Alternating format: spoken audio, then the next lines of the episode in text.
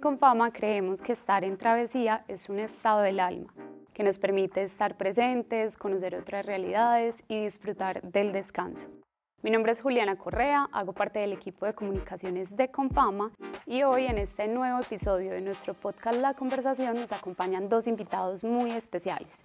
Ellos son Jorge Quintero y Camilo Cardona, los rostros detrás de Sabor en la Mesa, un emprendimiento digital que recopila experiencias, consejos, tips para disfrutar de la buena comida y los viajes con sentido. Además son los dueños de la tienda ESA, una marca pensada para viajeros con accesorios como sombreros, bañadores, gorras, entre otros.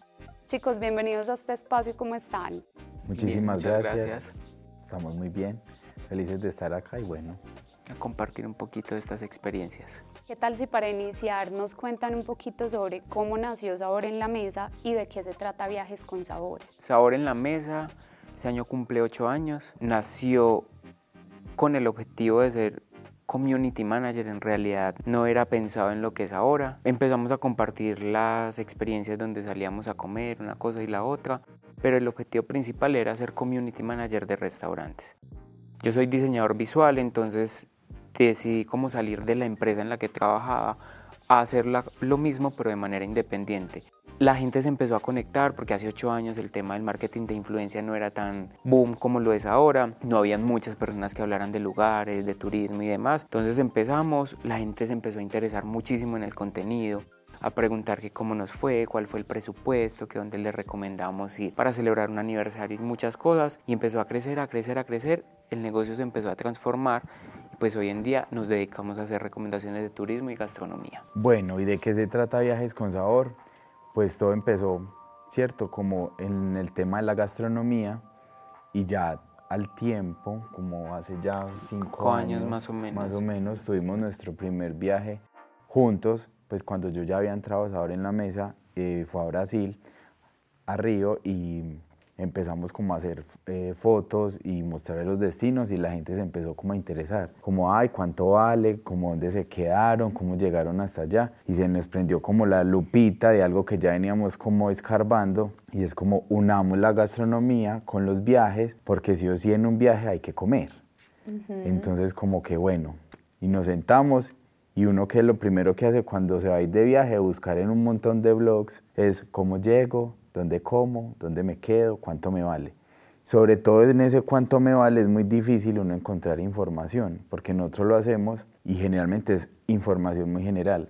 Entonces nosotros nos, pusimos el reto y es al lugar que vayamos vamos a responder esas preguntas que la gente quiere saber y pues vamos a decir a ese momento en cuánto estaban los platos, los tiquetes, teniendo en cuenta que eso va a poder variar, incluso pues subir el valor, pero al menos van a tener una referencia en cuanto al costo. Y así ya nos empezamos a ir con todos los viajes y a la gente es el formato, uno de los formatos que más les ha gustado.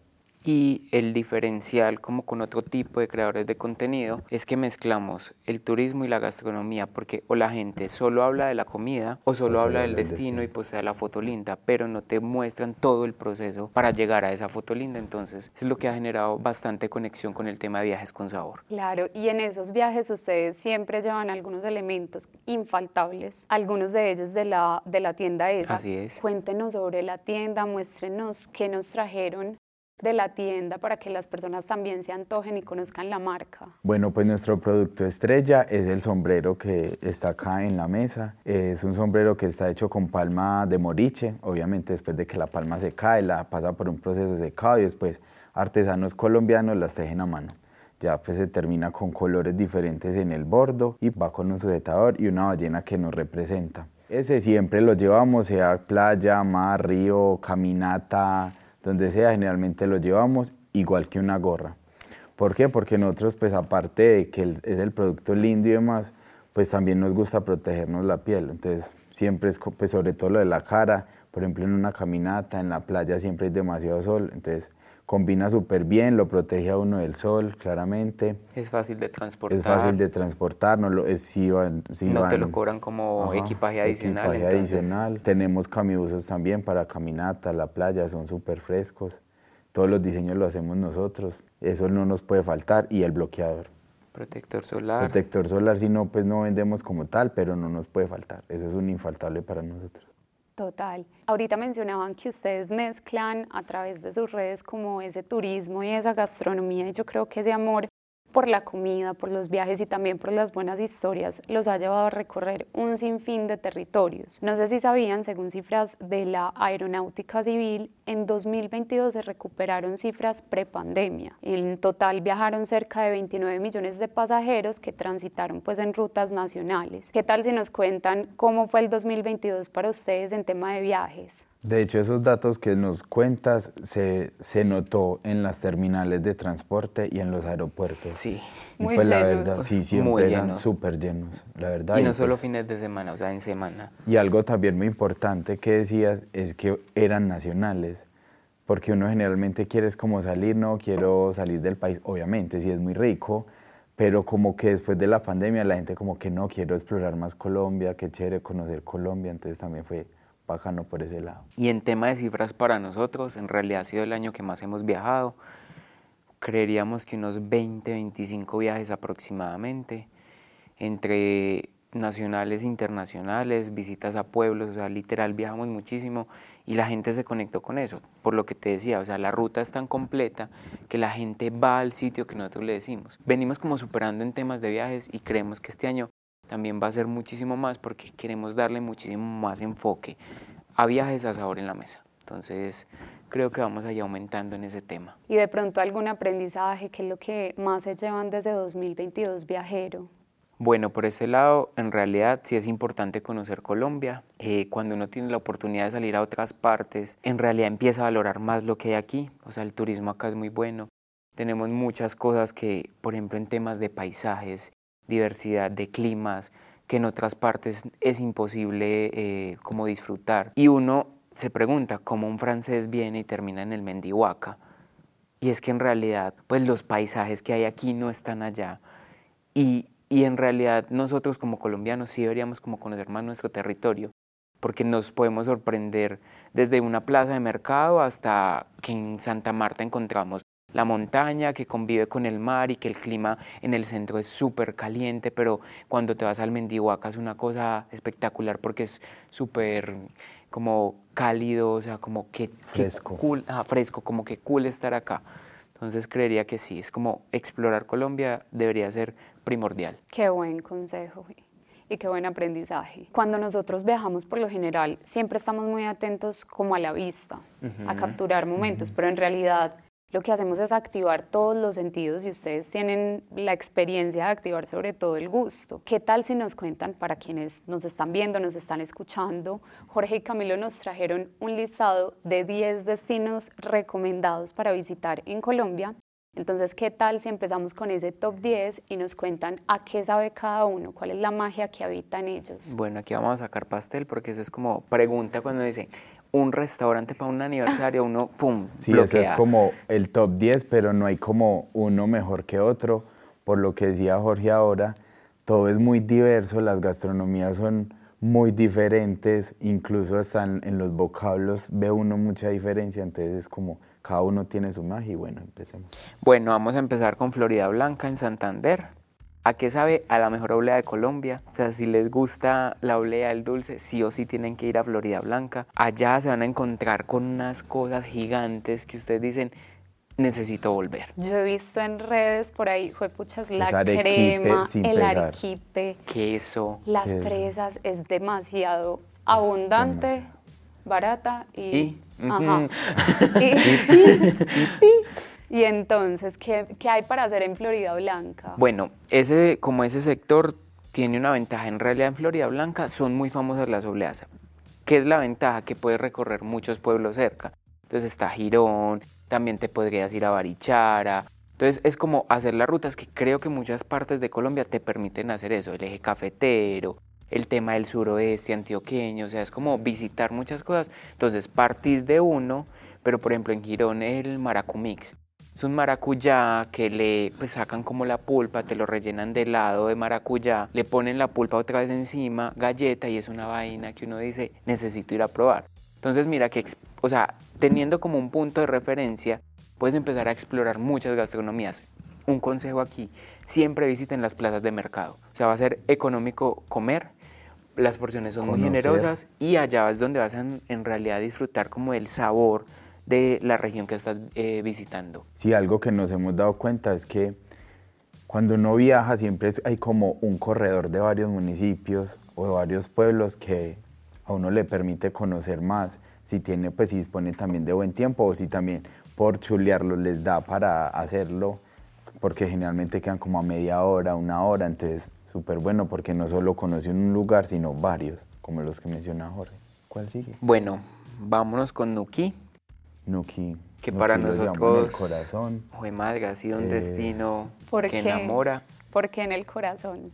Creo que ha sido de los mejores atardeceres que hemos visto. O sea, si todos los colombianos y todos los que estén viendo el podcast tienen la oportunidad de, de ir, vayan. Comimos pescado fresco en presentaciones que nunca nos hubiésemos imaginado, o sea, pescado en una tortilla de huevo, pescado en un ceviche, omelette. en omelette, frito, apanado, cocido. Jue madre, las señoras de allá tienen sabor en las manos. O sea, en serio, es demasiado rico ir a comer allá. Ya me dio hambre.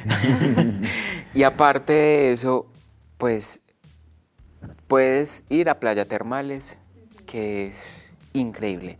La ensenada de Utría, o sea, los paisajes de allá son una cosa increíble. O sea, en realidad es un destino que deberíamos explorar más. O sea, es muy, muy, muy lindo. O sea, lo que yo siento que nos ha pasado con estos viajes es que uno llegue como que con todo se queda sin aliento.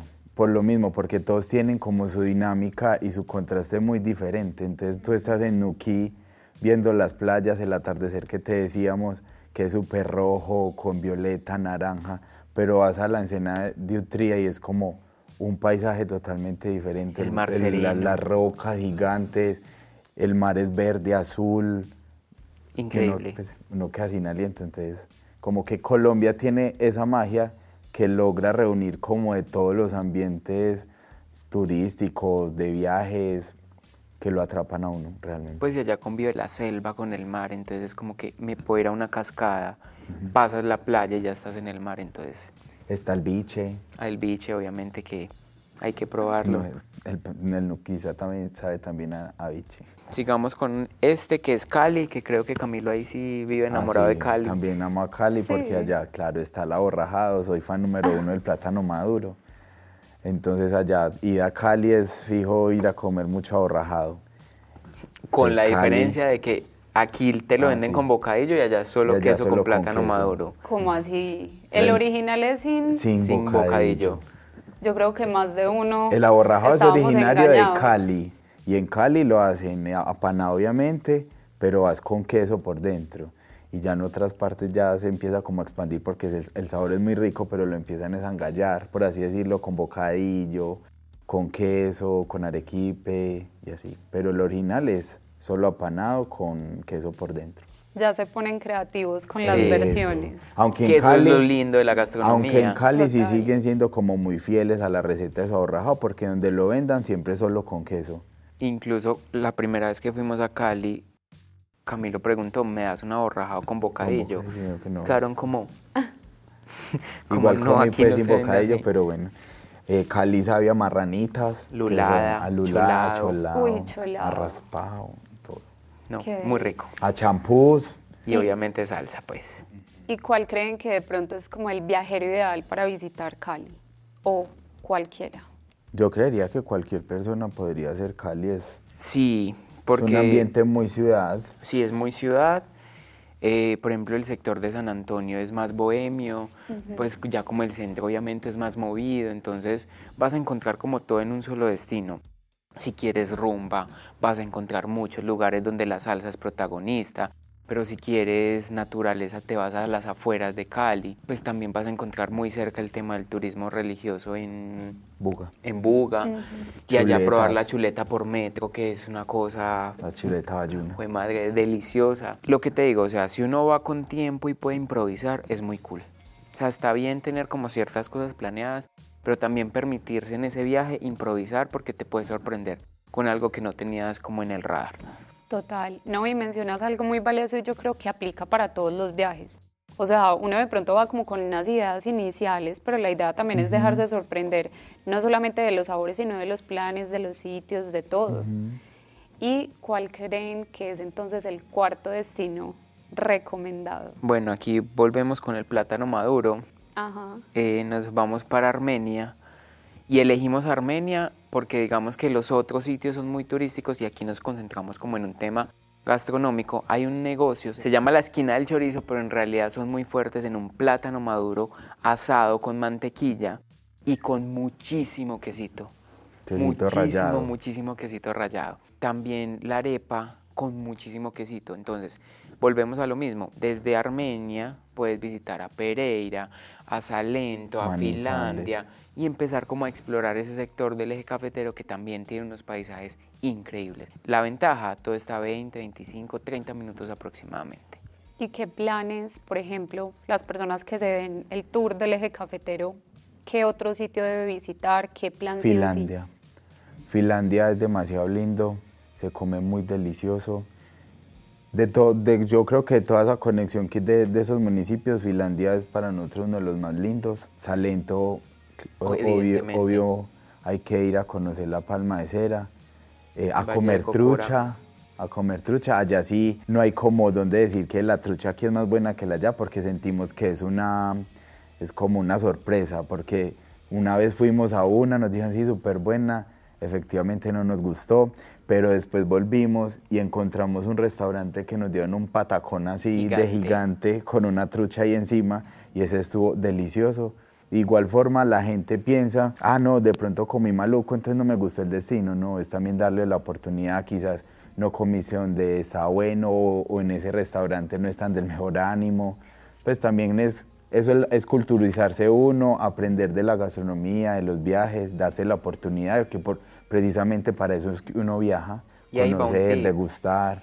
Claro. Cuando se viaja y de pronto tienes la oportunidad de preguntarle a locales, generalmente ellos conocen mejor la zona que hasta los reviews que vas a leer en Google, ¿cierto? Entonces te pueden decir como mira, el mejor desayuno puede ser en tal sitio o visita tal otro lugar o este lugar no es tan explorado y mira el tipo de, de cosas que puedes hacer, entonces eso es un muy buen tip. Total, no, súper buen tip, también porque se conectan con las personas del territorio, también conocen otras historias, otras realidades y qué más que recomendaciones también como de sitios para dónde ir y también dónde degustar buenos platos. Sigamos con Jardín, un destino para nosotros soñado. Esperamos en algún momento de nuestra vida vivir allá. Jardín no sabía trucha y a café. Seguimos con el tema de que es tan cerca a Andes, Hispania, Betania, Jericó, entonces puedes hacer un recorrido súper bien planeado y en cada uno probar muchísimas cosas teniendo como un solo municipio como referente y aparte de eso, cascadas, tour de abejas, tour cafetero. Entonces es un destino que en realidad sorprende. Mucha gente nos dice, no, no nos gusta jardín.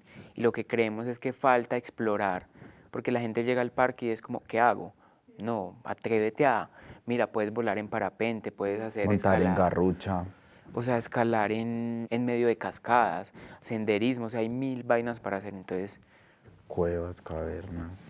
o sea, hay mil, mil destinos y planes para hacer dentro de jardín. ¿Qué nota? Bueno, sigamos con Barichara, chorizo melado, demasiado rico, uno de los pueblos más lindos que podríamos decir que tiene Colombia, muy tranquilo, los paisajes son increíbles y aparte el tema cultural también se vive. Nosotros hicimos un taller de, de pintura con tierra, entonces tienen tierra de diferentes partes de Santander que cambia demasiado el color y es muy bacano el taller porque pintas un cuadro, lo finalizas allá y te lo llevas y se vuelve decoración de tu casa. Entonces estás apoyando la economía local y aparte te estás llevando un pedacito de Colombia para tu hogar. Entonces es muy bacano. También hay taller de papel. eh, y no, pues nada más delicioso que uno sentarse a tomar tinto en el parque como estos municipios. Sí, eso también es lo bonito de, de viajar y a veces no ser tan cuadriculado y planear todo. Por ejemplo, nosotros allá llegamos a Barichara y, y y fuimos fue como a, a descansar, por así decirlo, pero caminando por todas, las, por todas las calles empezamos a ver puertas que decían como taller de algo, taller de esto y nosotros como que un montón de talleres que no, ni, nadie nos había hablado de esos talleres ni nos habían dado reviews y nosotros dijimos, no, pues hagamos al menos dos, porque eso también es contenido para nuestros seguidores y pues también hacemos alguna actividad nosotros. y terminamos haciendo el del papel y el de la, Pintura con el de la tierra. pintura con tierra. ¿Y Allá en la casa fue? tenemos los cuadros y tenemos agendas para pintar con la de papel. También trajeron como lo Sí. que crearon allá en ese. Sí. ¿Cómo fue? Te- se hace con, Eh, se hace con, es con una planta. con una planta que se parece como a la donde sale el tequila. ¿cómo Ajá, es? como el, el- Maguey. creo sí. que es maguey. Y eso le dan, y le dan, y le dan, y eso le pegan, y eso empiezas como a, fibras. soltar esa, como esa cosa. Como la leche. Como la leche, y va quedando una fibra. Y eso ya después en unos baldes gigantes con agua, dejan que se hidraten ahí, después los pasan a otros y a otros. Y va como desmenuzándose. Entonces la fibra se va separando, se va separando. Y las- después las pasan en unos moldes, ponen la capa, apretan y ya sale el papel. Entonces queda como con esas texturas naturales súper lindas. Y lo lindo es que no recuerdo el nombre de la como fundación, todo lo hacen mujeres, eh, madres cabezas de hogar. Entonces el proceso te lo explican ellos, el taller lo tomas con ellos y aparte tienen como una tienda donde puedes comprar como souvenirs, libretas y pues como cosas hechas en fibra por ellas. Entonces continúas apoyando como ese turismo que muchas más personas deberían conocer. Supremamente valioso porque yo creo que muchas personas tienen la creencia como de, bueno, nos vamos para, para un pueblo, para una ciudad y es como el parque principal y ya. Adicional son precios súper asequibles, ese costó 3, 5 mil pesos creo Ajá, la sí. entrada. Entonces te explican todo y ya. Pues entonces es un aporte que te llevas una- un gran aprendizaje y a ellos obviamente les sirve muchísimo. Y lo que mencionaban, o sea, son planes que lo más probable es que uno no encuentre de pronto en los blogs, como en los sitios de pronto recomendados para visitar o actividades para hacer, sino que uno se las encuentra es a pie, caminando y conociendo y entrando pues como a los sitios. Y preguntando, Otto. preguntar es muy, muy importante y hablar con, con los locales. Otro taller allá que queremos volver a hacerlo es el de Bareque. Te enseñan como todo el proceso de cómo era la construcción de las casas antes y puedes hacer una pieza que te llevas a la casa y en teoría se vuelve arte. Entonces es muy bacano esas experiencias que las personas que hacen turismo deberían desarrollar ese tipo de talleres porque es muy bacano convivir con los locales y aprender de eso en lo que son fuertes en ese sector. Sigamos Bueno, con... Vamos con el destino 7 y 8 que quedan como por el mismo sector, que es el, el Mendihuaca y Palomino. A nosotros nos encanta esta parte de Santa Marta, que ya limita también con Río Hacha, ¿cierto? Es en la vía Río Hacha. Eh, el Mendihuaca es un río que se ve unas montañas y tiene uno la oportunidad de ver cómo el río se une con el mar y sentir el contraste del agua dulce más el agua salada. Entonces, ese, ese destino a nosotros, bueno, en especial ese lugar, nos, nos gusta mucho. Nos gusta mucho ir allá a comer cóctel de camarones. Entonces, el mendigo acá sabía cóctel de camarones con patacones con hogado. Porque aparte es un bongado como así, delicioso. Eh, entonces, sí, ese, ese es- sí o sí lo tienen que conocer. Si van por ese sector, si van a Palomino, si van al Tayrona, pues por ahí les queda fácil tomar un motorratón o ir en taxi, pegarse la caminata porque no está El mal. paisaje el es- paisaje es brutal. Y pues Palomino. Palomino nos parece que es como ese ambiente fresco entre la playa, el, el sol, el mar, pues como que no hace mucho calor, no es sofocante, las playas son prácticamente solas, entonces Los atardeceres desde allá son también son súper lindos, son como en colores pasteles generalmente. Y por ejemplo, allá hay una historia muy linda de una francesa que se enamoró de Palomino, entonces creó un restaurante. El restaurante tiene como objetivo educar a la comunidad, entonces ella va buscando como voluntarios que enseñen idiomas o que enseñen carpintería, Que hagan costura. limpieza de dientes a niños. Es muy cool saber que, por ejemplo, extranjeros también se enamoran de nuestro territorio y que aparte de eso construyen como esa sociedad, porque ella decía, yo llegué y muchas personas no sabían leer, pero entonces yo dije, me voy a poner el propósito de que además del restaurante yo tenga como ese servicio para la comunidad. de hecho, Entonces, llegó ahí, perdón que te interrumpa, a Palomino y se enamoró tanto de Palomino que ella se quiso radicar en Palomino. Su restaurante se llama Co- Casa Cocot. La comida que venden allá es increíble. Pues, o ¿Cuál sea, es la especialidad? no hay ella lo especialidad. cambia, ella lo cambia porque se adecua a lo que hay En temporada. en temporada. Entonces siempre su menú está cambiando. Tiene un el pescado también lo prepara de diferentes formas Y lo bacano también de estos viajes y es la conexión que uno también genera con las personas. Por ejemplo, con ella, conocer esa historia, saber qué le está aportando a, esa, a ese sector que es Palomino. De hecho, quedamos ya como amigos, hemos ido varias veces, entonces ya si cada que vamos a Palomino vamos donde ella, nos, nos sentamos a charlar con ella, nos reímos, entonces es también esa conexión que uno logra hacer con los, con los viajes, es comer rico, es disfrutar, conocer gente, conectarse, aprender, enseñar. Y esa señora allá lo hace súper bien en Palomino. Y Palomino está muy cerca de Santa Marta. Sí, pues si tomar un bus es muy económico, vale 12 mil, 13 mil pesos desde el mercado público de Santa Marta, entonces es un buen destino. Y las vías son, eh, están en excelente estado, la verdad. ¿Y qué tal Santa Marta? Santa Marta, a nosotros nos encanta, incluso si nos ponen a escoger entre Cartagena y Santa Marta, nos vamos con Santa Marta y creemos que es debido a la facilidad de tantas cosas que tiene. Entonces tienes playa, tienes el Parque Tayrona, pero si no quieres como playa te puedes ir para Minca y disfrutar también de esa zona cafetera que hay en Santa Marta, de las cascadas, los ríos, los paisajes, el amanecer allá es una cosa increíble. Una vez hace poquito que llegamos de, allá de, de, Santa Marta, nos charlamos con una nena que nos seguía y nos sentamos con ella a hablar. Y ella decía lo mismo, como que ella le gusta mucho Santa Marta y hacía una referencia muy charra y si uno se ponía como a analizarla es real que Dios cuando hizo Santa Marta le dio de todo un poquito, porque tiene Sierra Nevada, tiene montañas, tiene ríos, tiene mar, tiene calor, pues tiene su temporada de lluvias. Y uno se ponía a pensar como, güey madre, como que todo Colombia está reunido en Santa Marta. Sí, sí lo vemos. Total, es muy buen destino por lo que mencionan, o sea, tiene de todo un poquito. Por ejemplo, ir a Minca, a Sierra Minca, se desliga totalmente el tema de lo que es Santa Marta de mar y playa, sol, y te metes como ya en montaña, ríos, frío, ya es como más pueblo, es más, pues es como más cálida la gente porque si todavía se siente ese sabor a pueblo. Yo creo que ese puede ser como uno de los destinos para los que les pasa, por ejemplo, como a mí, que a mí me da durísimo elegir un destino y yo soy como que, listo, ¿qué, quiero? Si quiero calor, si quiero frío, si quiero selva, si quiero playa. Y creo que es un destino súper recomendado, incluso para quienes nos están escuchando, quienes nos están viendo.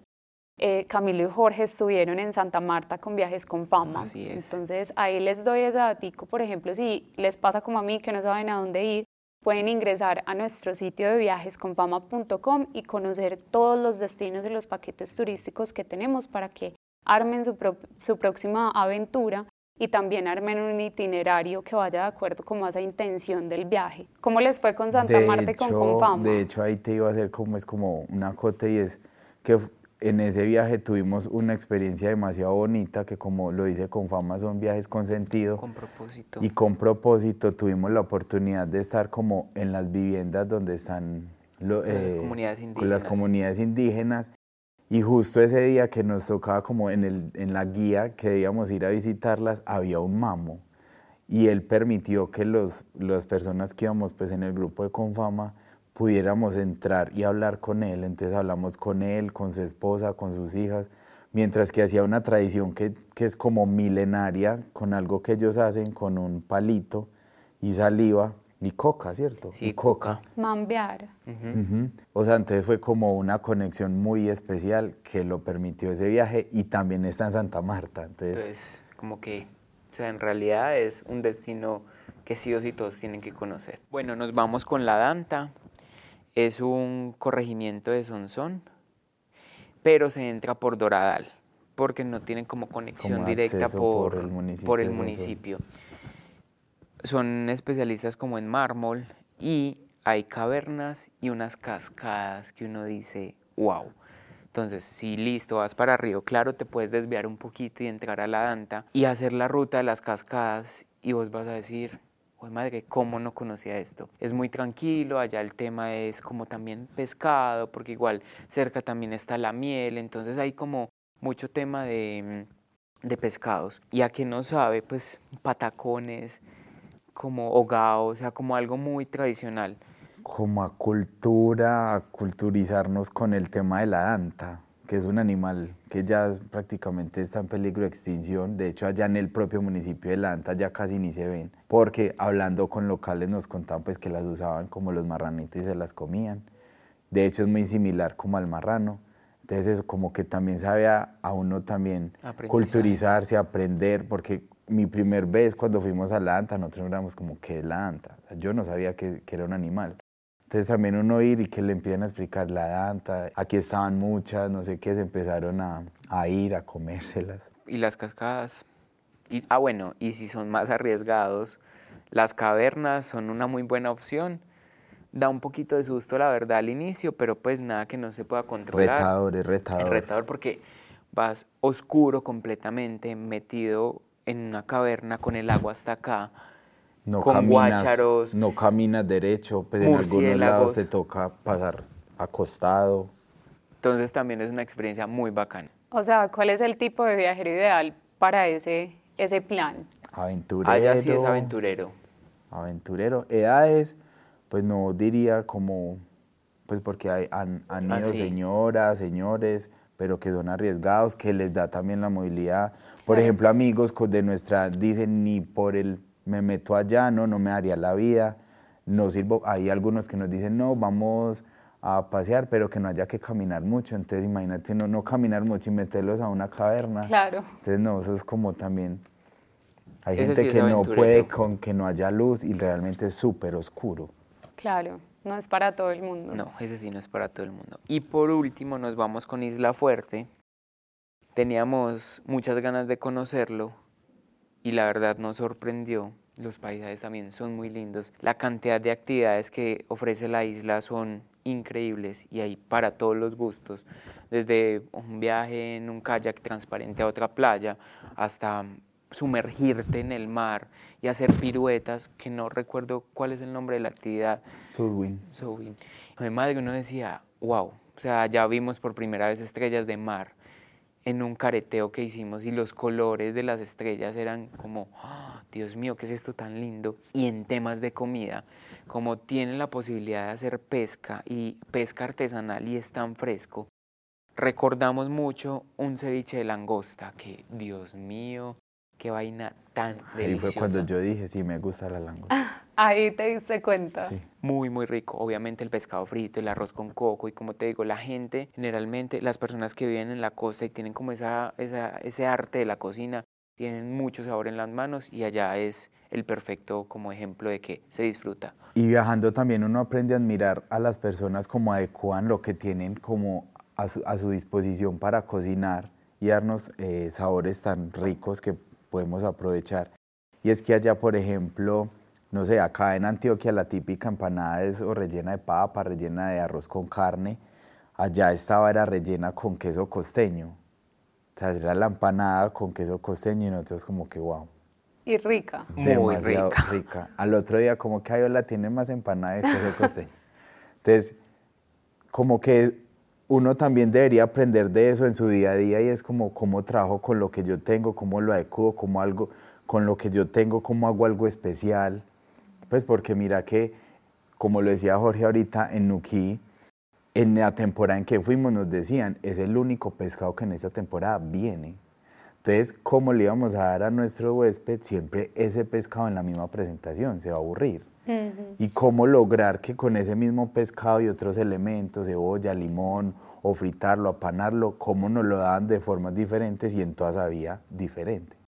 Hay algo muy valioso que rescato de ahí de lo que mencionas y es, o sea, en Colombia tenemos muchísimos sabores, tenemos una gastronomía muy variada y que en esos viajes, justamente en esos momentos de desconexión, tenemos que aprender también a eso, a dejarnos sorprender por los sabores, pero también a sorprendernos nosotros mismos desde nuestras cocinas, de pronto cambiar en nuestro día a día como las preparaciones y también darnos la oportunidad de sorprendernos gratamente con esos ingredientes que de pronto no mezclamos comúnmente, pero que nos pueden también llevar a viajar a otros destinos. Y ese es como otro tip, uno tiene que probar, porque es la única forma de tener ese criterio de decir yo no vuelvo a comer, esto no me gustó, porque como dice el dicho, uno no escarmienta por cabeza ajena. Entonces, puede que me esté perdiendo algo increíble que no sabía que me gustaba o que en realidad yo diga, no, eso no, no es para mí. Pero ya tienes un criterio para decir, yo no lo vuelvo a comer por esto, por esto y por esto. O lo prefiero porque, hijo de madre, es que esto, esto y esto. Como allá por los lados de Bucaramanga, no recuerdo bien en dónde es que se come la carne oreada. Oreada. Nos Oreada. contaron el proceso y todo el tema. Nosotros dijimos, pues algo nuevo, pues para saber si sí nos gusta o no, hay que probarla. Total, no cerrarse de entrada como a esas Eso. experiencias. Y lo que tú decías también es como uno no llevarse también tampoco una expectativa al destino que voy a comer o muy maluco o muy delicioso, sino es dejarse sorprender. De hecho, algo que nosotros decimos es, si nosotros vamos a un destino, el destino no se tiene que adecuar a nosotros, pues adecuémonos a ellos porque somos nosotros los que estamos llegando. Pues sí se preocupan porque uno coma rico, en el caso de los hoteles y restaurantes, pero es también como salirse de ese esquema y, bueno, la señora como en San Andrés tiene la empanada de Cangrejo, cangrejo, probémosla. probémosla. Claro. Por ejemplo, a nosotros no nos gustó, pero no significa que sea maluco. Ya tenemos el criterio de decir por qué no nos gustó, pero si alguien va, la tiene que probar. Y cada paladar es diferente y lo que para uno puede no ser tan bueno, para otros puede ser, mejor dicho, el mejor manjar. Chicos, muchísimas gracias por acompañarnos en este espacio, eh, a quienes nos escuchan, a quienes nos ven. Si quedaron tan antojados como yo de conocer otros destinos, de aprender más de viajes, los invito para que no se pierdan esta temporada de nuestro podcast en la que vamos a estar hablando de presupuesto, de cómo armar una maleta, de qué tener en cuenta a la hora de viajar. Muchísimas gracias por escucharnos y muchísimas gracias a ustedes por aceptarnos la invitación. No, mil y mil Gracias, a ti por por darnos la tenernos aquí. oportunidad de estar acá contando nuestras experiencias que seguro a muchos les van a servir y bueno, aprender mucho de los viajes y que animarlos a todos a estar destino. viajando cada que se pueda. Esta es la conversación. el podcast de Confama en el que proponemos diálogos diversos con voces de personas como tú.